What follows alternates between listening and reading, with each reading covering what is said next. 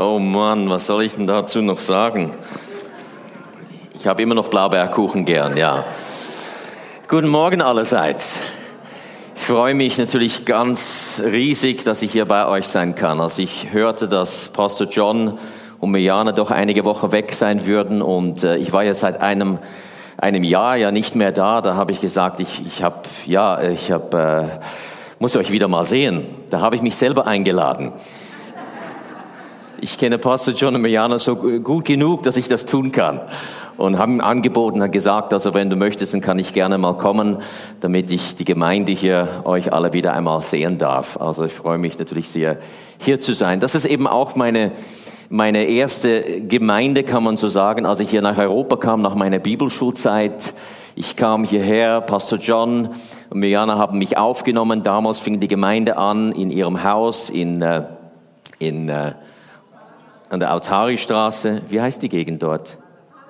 Harlaching, genau.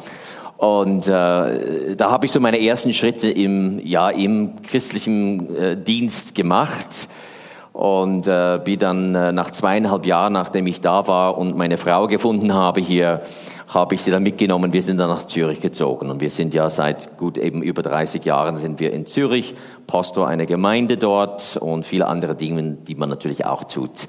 Ja, also schön bei euch zu sein. Ähm, also ich, äh, mein Deutsch ist nicht ganz so gut wie die anderen auch hier das können. Mein Schweizer Deutsch, also ich lasse es ein bisschen sein, aber ihr aus, die ihr echte Bayern, die können natürlich wahrscheinlich ein bisschen Schweizerdeutsch auch ein bisschen verstehen, oder? Aber äh, ich gehe ja nicht davon aus, dass jeder natürlich da alles so, so ja, versteht. Also ich versuche mein Bestes auf Hochdeutsch mal rüberzubringen. Gut.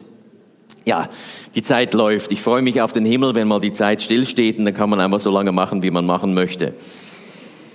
Ja, ich habe natürlich auf dem Herzen einmal ein, ein, ein Wort auch heute Morgen für euch. Ich habe keine Cornflakes dabei, noch sonst irgendwelche Attrappen mitgenommen. Ich habe keinen Esel mitgenommen hinten oder sonst was für Weihnachten oder so. Aber ähm, ich habe mein Herz mitgenommen, um euch mitzuteilen. Meine Botschaft heißt heute Morgen das Wort des Glaubens. Und ein Grund, warum ich dieses Thema gewählt habe, ist, weil äh, das war nicht nur äh, auch der frühere Name dieser Gemeinde, sondern das ist auch so ein bisschen wirklich das Fundament von dieser Gemeinde, was das Wort des Glaubens wirklich ist.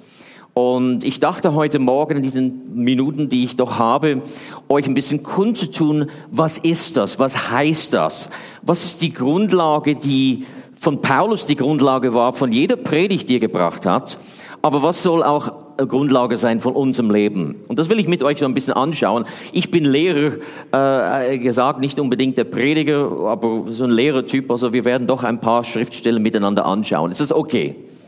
Seid noch alle da? Seid alle happy?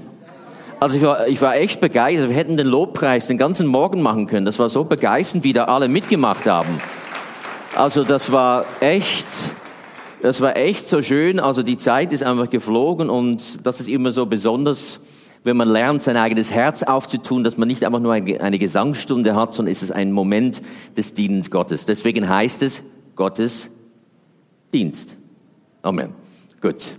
Ja guckt mich so alle an. Das kann ja ein bisschen, ein bisschen Furcht einflößen. Guckt, denkt ihr mal, so viel, so viele Leute schauen auf einen. Hoffentlich stimmt alles. Ich habe mir überlegt, ich habe ein bisschen zugenommen in letzter Zeit. Ich kann diese Jacke ja gar nicht zumachen. Hoffentlich merkt das niemand, oder? Aber ja, übrigens, äh, liebe Viele Grüße von meiner Frau. Sie wäre gerne auch hier gewesen. In letztem Moment äh, haben wir dann entschieden, dass sie doch unsere Tochter in Florida besuchen sollte, weil sie fingen an, vor unserem Haus äh, groß mit Großmaschinen äh, aufzufahren, viel Lärm zu machen. Und dann sagte ich, ja, geh nach Florida, da kannst du wenigstens ein bisschen schlafen in der Nacht, anstatt da bei uns. Also deswegen ist sie nicht da, aber sie lässt euch natürlich ganz, ganz herzlich grüßen. Ja, schön. Lasst uns beten. Vater, wir danken dir für dein Wort heute Morgen. Sprich in all unser Herzen. Wie du es bereits schon auch getan hast, Herr. Lass unser Herz weich sein, berührt sein und geformt werden von dir heute Morgen. Danke, dass wir diesen Ort verlassen können, gestärkt, Herr, und in unsere Woche hinausgehen, um ein Zeuge für dich zu sein, Herr. Und dieses Evangelium, das Gospel, Herr, das voller Leben ist, voll Life ist, Herr, dass wir das hinaustragen. Denn deswegen heißt es auch Gospel Life Center, Herr, weil das Evangelium uns belebt, Herr, mit einem Glauben, das uns erlaubt, in die Welt hinauszugehen, um Jesus weiterzugeben, Herr. Wir preisen dich und danken dir dafür in Jesu Namen. Amen. Amen. Schlagt mit mir auf in eure Bibel, wenn ihr sie dabei habt, sonst habt ihr es wahrscheinlich auch hier auf den Leinwänden zu Römerbrief und Kapitel 10. Eine wohl bekannte Stelle, aber manchmal ist es ja immer gut, die bekannten Stellen noch ein bisschen einzuhämmern. Römer 10 und wir beginnen ab Vers 8 mal kurz hier zu lesen, um den Einstieg hier mal zu kriegen. Paulus sagt, sondern was sagt sie? Das Wort ist dir nahe in deinem Mund und in deinem Herzen. Das ist das Wort des Glaubens, das wir predigen. Nun, das ist so ein bisschen mein Einstieg hier. Paulus sagt hier, was er predigt, dass er das Wort des Glaubens predigt. Das war das Zentrum von seiner Predigt. Ich will euch das ein bisschen erklären. Was ist das? Was hat Paulus wirklich gepredigt? Wie sahen seine, was war so, so das Fundament von seinen Predigten? Und er sagt es hier, das Wort ist in deinem Munde und in deinem Herzen. Das ist das Wort des Glaubens, das wir predigen. Und wie er weiter sagt, dass wenn du mit deinem Mund Jesus als Herrn bekennst und in deinem Herzen glaubst, dass Gott Jesus von den Toten auferweckt hat, so wirst du gerettet. Also du erlebst die Errettung Gottes. Du erlebst, dass dein Geist neu geschaffen wird in Christus Jesus. Wie? Er sagt hier, wie das geschieht. Er sagt uns hier, wie Gott in unserem Leben wirkt. Wie du Gott erleben kannst. Und das ist etwas, was, was mich natürlich fasziniert hat, als ich zum Glauben kam, als ich Menschen gehört habe, die davon sprachen, wie Gott in ihrem Leben wirkte, in ihrem Alltag wirkten. Es war nicht nur am Sonntag im Gottesdienst, wo man hörte von Gott und man hat einige theologische Gedanken mitgekriegt, sondern es war ein Erlebnis Gottes im Alltag, wo man war, im Beruf, in der Familie, in seinem eigenen Leben, Körper, Seele und Gedankenwelt. Und Paulus sagt hier, das Ganze beginnt damit, dass man gerettet wird. Aber ich möchte kurz anschauen, den Einstieg zu diesen Versen hier, als Paulus sagte, das ist das Wort des Glaubens, das wir predigen. Er sagt in Vers 8, sondern was sagt sie? Gehen wir ein bisschen weiter zurück hier zu Vers, beginnen wir hier in Vers 4. Und er sagt hier, denn das Endziel des Gesetzes ist Christus jeden Glaubenden zur Gerechtigkeit.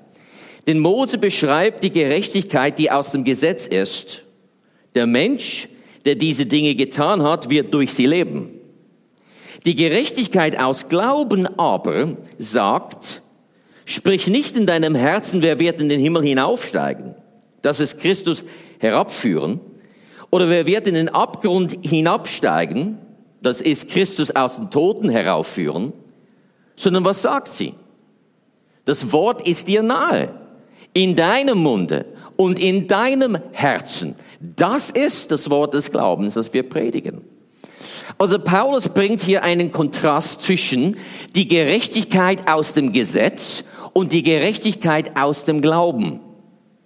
Nun, die Gerechtigkeit aus dem Gesetz heißt, du musst alles richtig tun. Und wenn du alles richtig tust, ja, dann bist du gerecht oder dann qualifizierst du dich dafür, ja, für die Segnungen und für die Verheißungen Gottes. Aber wir müssen verstehen, dass keiner von uns kann das Gesetz vollkommen halten. Paulus sagt an anderer Stelle, denn aus Gesetzeswerken wird niemand gerechtfertigt. Aber wisst ihr, wie leicht es ist für uns, da hineinzufallen in diesen Gedanken, weil die ganze Welt funktioniert so dass wir denken, dass wenn ich Gutes tue, ja, dann kriege ich meine Pluspunkte bei Gott und wenn ich Falsches tue, ja, dann dreht er sich von mir weg. Dann muss ich wieder Gutes tun, damit er mir wieder was gibt und was schenkt. Das ist die Gerechtigkeit oder das Qualifizieren für Gottes Verheißungen, für Gottes Segen aufgrund des Gesetzes. Aber die Gerechtigkeit aus Glauben redet nicht so. Sie sagt nicht, ja, wer wird für mich in den Himmel hinaufsteigen? In anderen Worten, wer wird für mich zu Gott gehen oder ich muss von Gott ein spezifisches Wort haben, bin ich gut genug gewesen? Habe ich es verdient, dass Gott jetzt etwas für mich tut? Ich brauche eine neue Arbeitsstelle. Ich bin angefochten körperlich. Ich suche einen, einen, äh, einen Partner fürs, fürs Leben. Ich muss zu Gott gehen. Ja, Gott, habe ich genügend geleistet? Habe ich genügend getan, damit du jetzt mir das schenkst? Viele Leute meinen, ja Herr, wenn es dein Wille ist, könnte ich nur in den Himmel hinaufsteigen und Gott fragen, Jesus, ist es dein Wille heute dies oder jenes für mich zu tun? Aber Paulus sagt, nein, die Gerechtigkeit oder das Qualifizieren, ich sag's mal so, für die Verheißungen oder für das Wohlwollen Gottes, für die Segnungen Gottes, stützt sich nicht auf unsere Fähigkeit, auf unsere Werke. Das ist die Gerechtigkeit aus dem Gesetz. Tue Gutes, du kriegst Gutes. Tue Schlechtes, du kriegst Schlechtes. Aber Paulus sagt, nein, nein, nein, nein. Wir sollen nicht so leben, sondern die Gerechtigkeit aus Glauben ist das, was Paulus gepredigt hat. Das will er erklären, was das Wort des Glaubens ist, das er predigte. Also, dass wir qualifizieren uns für Gottes Wohlwollen, für Gottes Segen, nicht aufgrund unserer guten Taten, die wir tun, sondern aufgrund dessen, was Jesus für uns getan hat. Denn wenn wir sagen, ich muss in den Himmel hinaufsteigen oder irgendjemand muss da hingehen und herausfinden von Gott, ob er jetzt mich segnen will, ja, dann holen wir Christus vom Himmel herab, dann für was ist denn den Himmel selber aufgestiegen für uns? Dann ist das ja umsonst gewesen. Jesu Auferstehung. Es ist, es ist ja schon jemand in den Himmel hinaufgestiegen.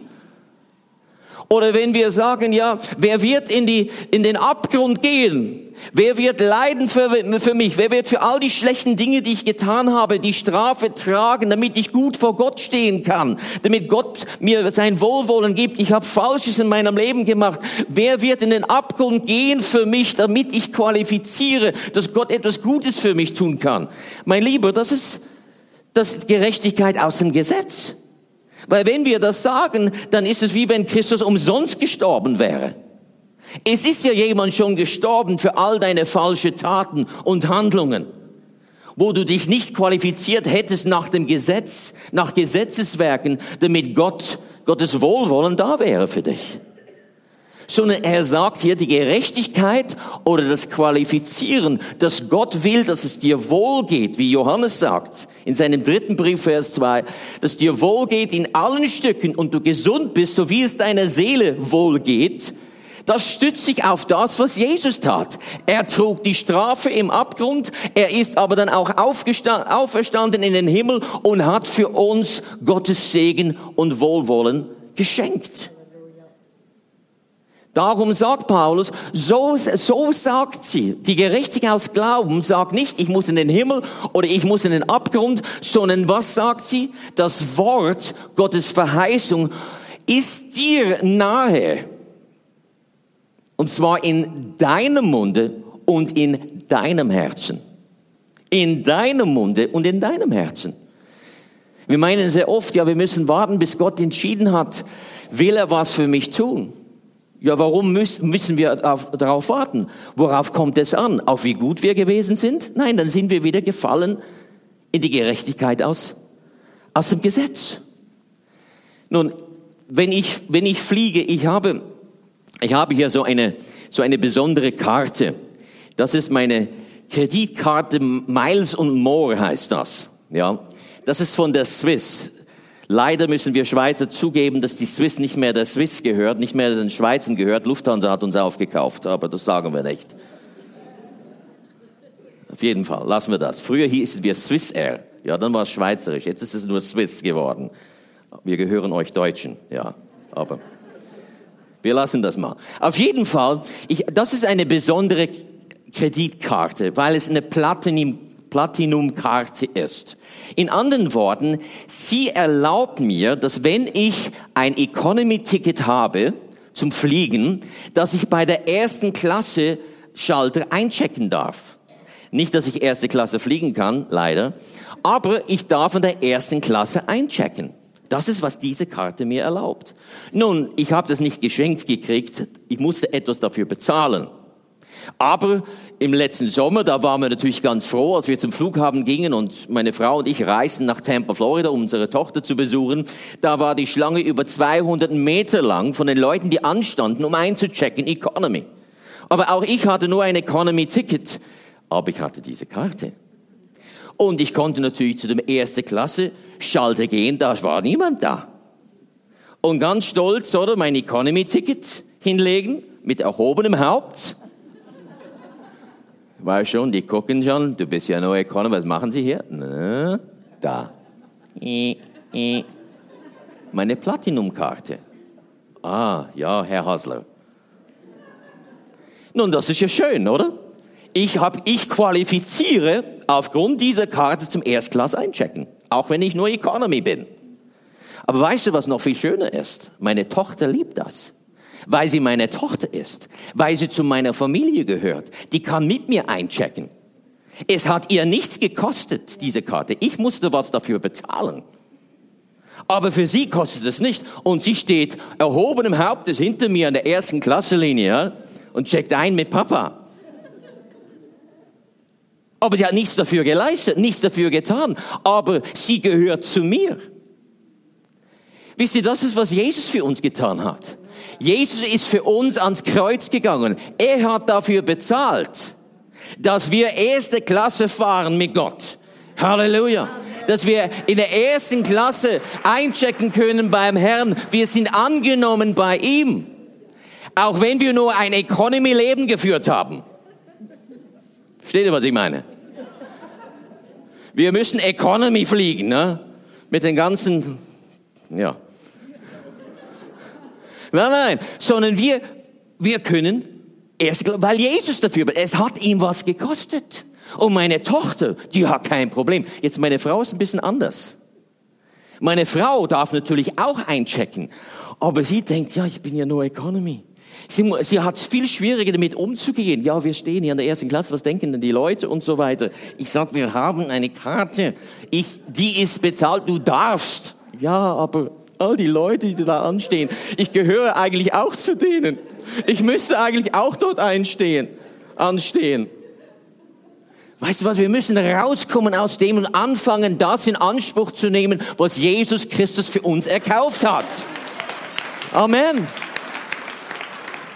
Und du kannst stolz sagen, mir gehören die Verheißungen Gottes. Nicht weil ich dafür bezahlt habe, sondern weil Jesus bezahlt hat für mich.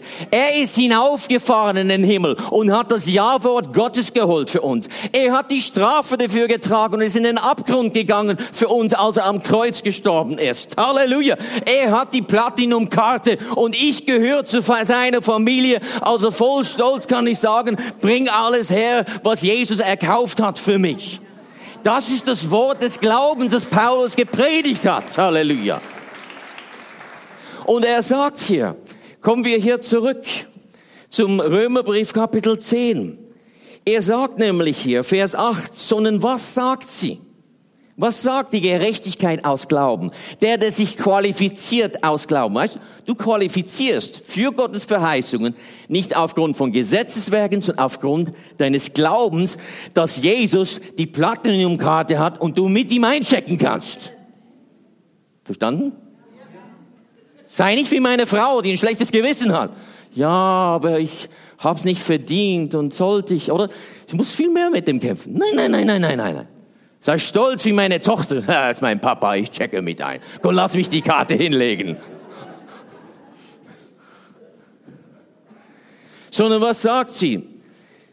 Die Gerechte oder die Qualifikation aus Glauben. Sie sagt, das Wort, die Verheißung, der Segen Gottes. Das Wort, was, welches Wort? Dieses Buch, das voller Verheißungen ist für dich was Jesus für dich erkauft hat am Kreuz, wo es ein Ja-Wort schon geht. Es sagt, das Wort ist dir nahe. Und zwar in deinem Mund und in deinem Herzen. Also, dass du das erlebst, hängt davon ab, dass du auch anstehen musst, und zwar zur ersten Klasse und nicht in der Economy-Linie. Sie ist dir nah in deinem Mund und in deinem Herzen. Das ist das Wort des Glaubens, das wir predigen. Und wie, hier bringt er gleich ein Beispiel in Vers 9 und 10, dass wenn du mit deinem Mund Jesus als Herrn bekennst, Wer muss es bekennen? Du. Wenn du mit deinem Mund Jesus als Herrn bekennst und in deinem Herzen glaubst, dass Gott ihn von den Toten auferweckt hat, so wirst du gerettet. Also es ist nicht Gott, der dich rettet. Ich weiß also, ich war ja 16 Jahre alt, ich war in der Schweiz, mein Bruder in Amerika. Mein Bruder ist äh, gläubig geworden in Amerika. Es war ja ganz interessant. Er, er war eine Zeit lang auch bei uns in der Schweiz und er wollte unbedingt nach Amerika gehen, um zu studieren an einem College. Und er, er, er wir sind in einem, ja, wir waren Christen, aber wir waren nicht wirklich neugeborene Christen. Und mein Bruder, weil er so sehr einfach von der Schweiz weg wollte, zurück nach Amerika gehen, hatte gebetet zu Gott. Er war noch, er war nicht gläubig in dem Sinne. Aber er sagte, Gott, wenn du irgendeinen Weg schaffst, dass ich nach Amerika studieren gehen kann, ich, verspreche dir, ich werde dir dienen. Und siehe da, mein Bruder bekam ein Stipendium vom Staat Kalifornien und konnte an eine äh, Privatcollege gehen und dort anfangen zu studieren. Nun, er wurde kurz darauf, kurz bevor die Schule anfing dann, ist eingeladen worden von einigen Freunden von, von uns als Familie. Die waren schon gläubig an Jesus, die haben sich zu Jesus schon bekehrt. Und er war eingeladen, mit ihnen mitzugehen an einem Nachmittag irgendwo eine Unternehmung. Und als sie mit auf dem Bus auf dem Nachhauseweg waren und sie anfingen den Bus, weil sie Zeit hatten, hat der Leiter einfach das Mikrofon herumgegeben und gesagt, soll doch jeder mal kurz so äh, sagen, wie er zum Herrn gefunden hat. Und mein Bruder saß dort im Bus. Was sage ich jetzt? Und es kam ihm. Gott erinnerte ihn daran. Weißt du noch, was, was du mir versprochen hast? dass wenn ich die Tür aufmache, dass du nach Amerika gehen kannst zum Studieren, du würdest mir dienen. Und mein Bruder über, überlegte sich, oder was soll er denn sagen, wenn das Mikrofon zu ihm kommt? Aber kurz bevor es zu ihm kam, hörte es, ja, hat, er, hat man aufgehört und man hat einfach angefangen zu beten generell. Und in dem Moment hat mein Bruder einfach gesagt, also Gott, ich, ich diene dir. In seinem Herzen hat er einfach gesagt, Jesus, bekenne dich als meinen Herrn. Und ich glaube, dass du von den Toten auferstanden bist. In seinem Herzen hat er das einfach mitgeteilt. Und in dem Moment ist genau das passiert, was Jesus sagte. Du wirst von neuem geboren. Und mein Bruder erlebte einfach, wie der Heilige Geist kam in ihn hinein, einfach ihn veränderte. Und er konnte es nicht für sich zurückhalten. Er sprang auf, mitten im Bus, mitten auf, auf der Autobahn unterwegs, sprang auf und sagte, ich bin gerettet, ich bin gerettet. Uh. Halleluja. Und so schrieb er mir dann einen Brief. Und in dem Brief erklärte er mir, dass er sich bekehrte. Ich dachte, mein Bruder, spinne ich oder was? Was ist mit dem los? Aber als ich, als ich das las, in mir innen drin war das Verlangen danach wirklich auch so eine Erfahrung mit Gott zu machen, mit Gott persönlich zu erleben. Das war in mir innen drin.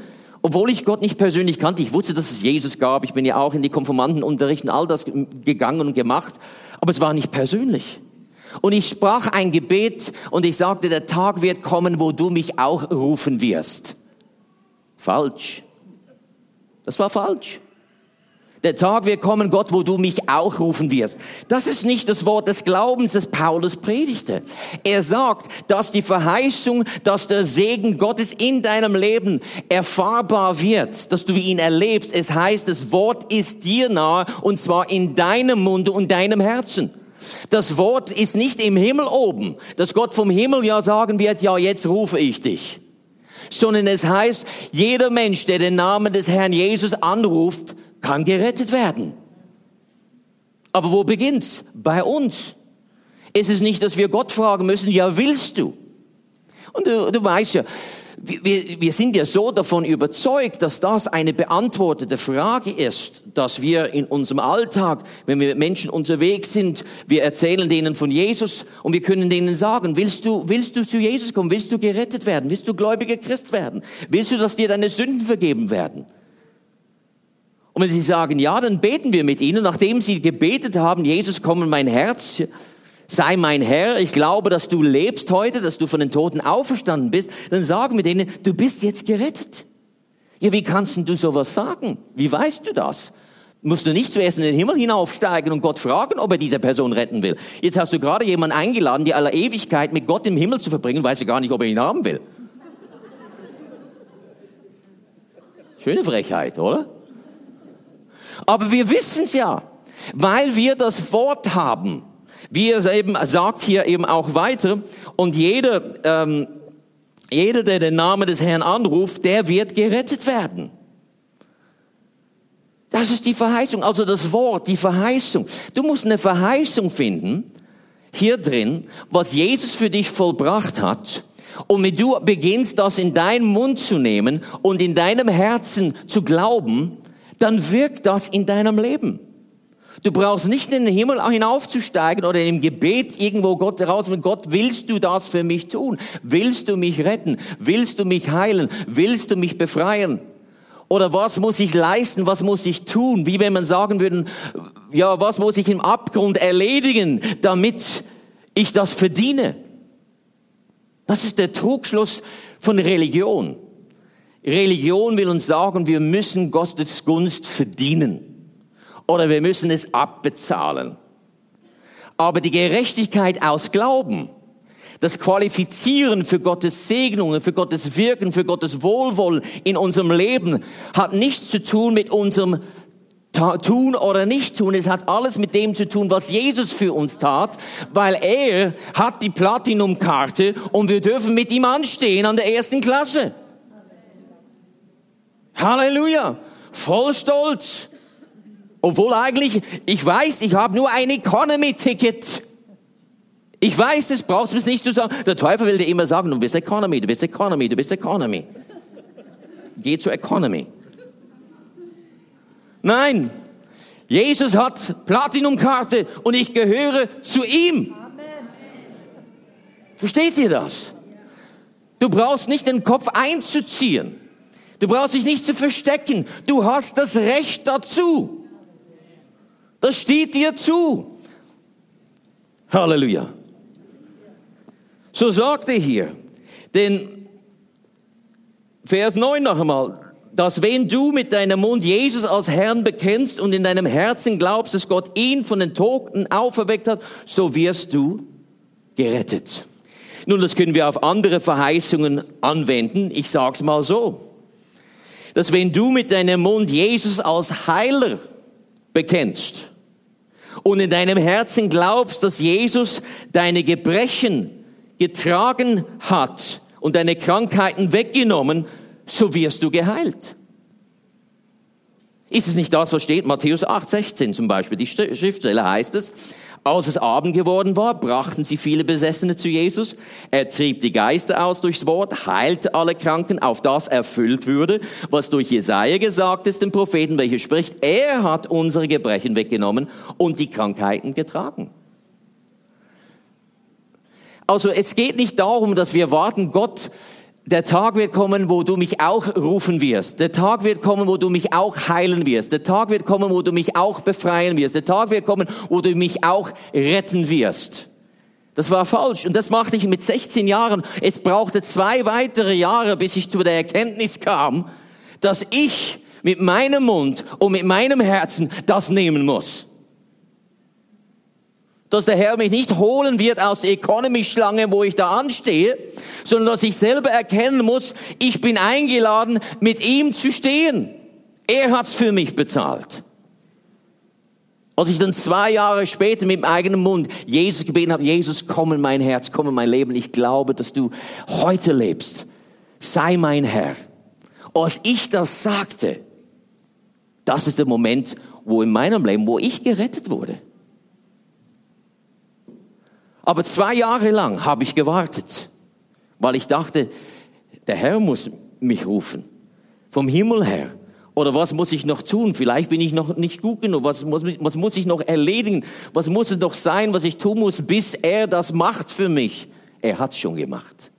Das ist das Wort des Glaubens.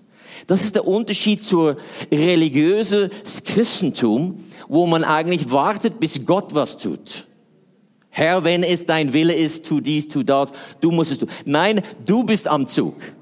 Jesus hat bereits schon alles erledigt und gemacht für dich, sodass wir zu seinem Wort gehen können, sein Wort in Anspruch nehmen und das in unserem Mund mit unseren Worten sprechen, sagen, was Gott sagt, uns in unserem Herzen glauben. Zum Beispiel andere, dass wenn du mit deinem Mund Jesus als Befreier bekennst, und in deinem Herzen glaubst, dass Jesus dich aus der Macht der Finsternis errettet hat, so wirst du frei. Kolosserbrief 1.13 heißt es nämlich, welche uns errettet hat aus der Gewalt der Finsternis. Nicht erretten wird, errettet hat. Errettet hat aus der Gewalt der Finsternis und versetzt das Reich des Sohnes seiner Liebe dass wenn ich mit meinem Mund Jesus als Befreier bekenne, Jesus, du bist mein Befreier, denn ich glaube, dass du mich errettet hast aus der Gewalt der Finsternis und versetzt hast in das Reich deiner Liebe, so bin ich frei. Ich bekenne das, ich sage, was Gott sagt. Andere Stelle. Denn dass wenn du mit deinem Mund Jesus als Versorger bekennst und in deinem Herzen glaubst, dass Jesus für dich arm wurde, so wirst du reich. Stelle haben wir heute, heute Morgen gelesen. Was sagt das Wort des Glaubens? Heißt, du weißt, dass du schon qualifizierst aufgrund dessen, was Jesus für dich getan hat. Aber jetzt ist es an dir, dass du den nächsten Zug hast, dass du das in Anspruch nimmst für dich. Sage, was Gott sagt. Ist es nicht das, was der römische Hauptmann so besonders machte für Jesus, als er sagte, so großen Glauben habe ich nicht in Israel gefunden, als er sagte, Jesus, sprich nur ein Wort und mein Knecht wird gesund. Sprich das Wort, das genügt. Was sagst du über dein Leben? Was ist es, was aus deinem Munde kommt? Verstehst du? Was ist es wirklich, was du in deinem Herzen glaubst und wonach du lebst und wonach du gehst? Das öffnet die Tür, weil die Segnungen Gottes stehen für dich bereit. Andere Stelle, dass wenn du mit deinem Mund Jesus als Erlöser bekennst und in deinem Herzen glaubst, dass Jesus für dich zur Sünde gemacht wurde, so wirst du zur Gerechtigkeit Gottes. 2. Korinther 5, 21. Oder dass wenn du mit deinem Mund Jesus als Sohn Gottes bekennst und in deinem Herzen glaubst, dass Jesus für dich zum Vater gegangen ist, so wirst du die Werke Jesu tun. Uh, Halleluja. Das hat Jesus gesagt in Johannes 14, 12. Wahrlich, wahrlich, ich sage euch, wer an mich glaubt, der wird die Werke auch tun, die ich tue und wird größer als diese tun, weil ich zu meinem Vater gehe. Also Paulus fasst eigentlich zusammen, wie, was, hat, was hat Paulus gepredigt? Was war so, so das Herz oder das, das Zentrum? Was war sein, äh, äh, der Schlüssel zu seinen Predigten? Was war es, was einem Mann zu Lystra, der seit, seit seiner Kindheit an, seit Geburt an, er war lahm von Geburt, in Apostelgeschichte 14. Und es heißt, dieser Mann hörte Paulus predigen. Und Paulus sah den Mann an dann, dass er Glauben hatte, geheilt zu werden. Sie sprach zu dem Mann, steh auf. Und der Mann sprang auf. Sein Leben lang nie gegangen. Wie konnte dieser Mann überhaupt auf die Idee kommen, dass er geheilt werden könnte? Was hat Paulus gepredigt? Paulus hat gepredigt das Wort des Glaubens. Nicht, dass der Mann qualifizieren muss aufgrund von seinen Taten, aufgrund von seiner Herkunft, aufgrund von was er tut oder nicht tut sondern er qualifiziert wegen dem, was Jesus getan hat. Mein Lieber, du bist qualifiziert. Steh nicht länger in der Economy-Schlange. Ist nicht nötig. Du schaffst es sowieso nie nach vorne. Und bis du nach vorne kommst, ist der Flug schon weg. Du kannst anstehen, dort wo Jesus für die erste Klasse ansteht, für uns und mit uns. Du bist erste Klasse Ware. Amen. Musst du verstehen.